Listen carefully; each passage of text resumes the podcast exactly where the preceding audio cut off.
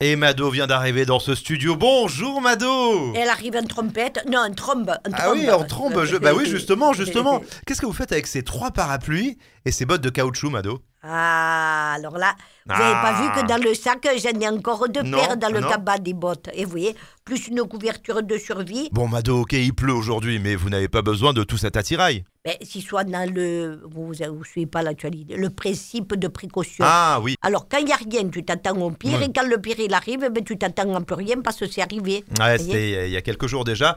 On a d'ailleurs tous reçu euh, l'alerte David Tempête sur les téléphones. Alors, c'est vrai. Mais alors, nous, euh, nous, en ville, euh, les Anglais, ils ont rigolé de nous. hein. Ah oui. Il y avait des guns dans les rues, il n'y avait que des Anglais. c'est vrai, c'est Parce vrai. que euh, eux, c'est s'ils devaient mettre le pays en alerte à chaque fois qu'il pleut, malheur. Passerait l'année à être alerté. Bon, ceci dit, dans l'arrière-pays, c'était justifié, Mado. hein. Il y a encore eu pas mal de dégâts. hein.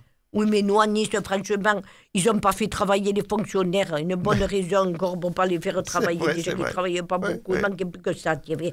Avec ce principe de précaution, un jour, ils vont enlever les escaliers pour pas qu'on tombe.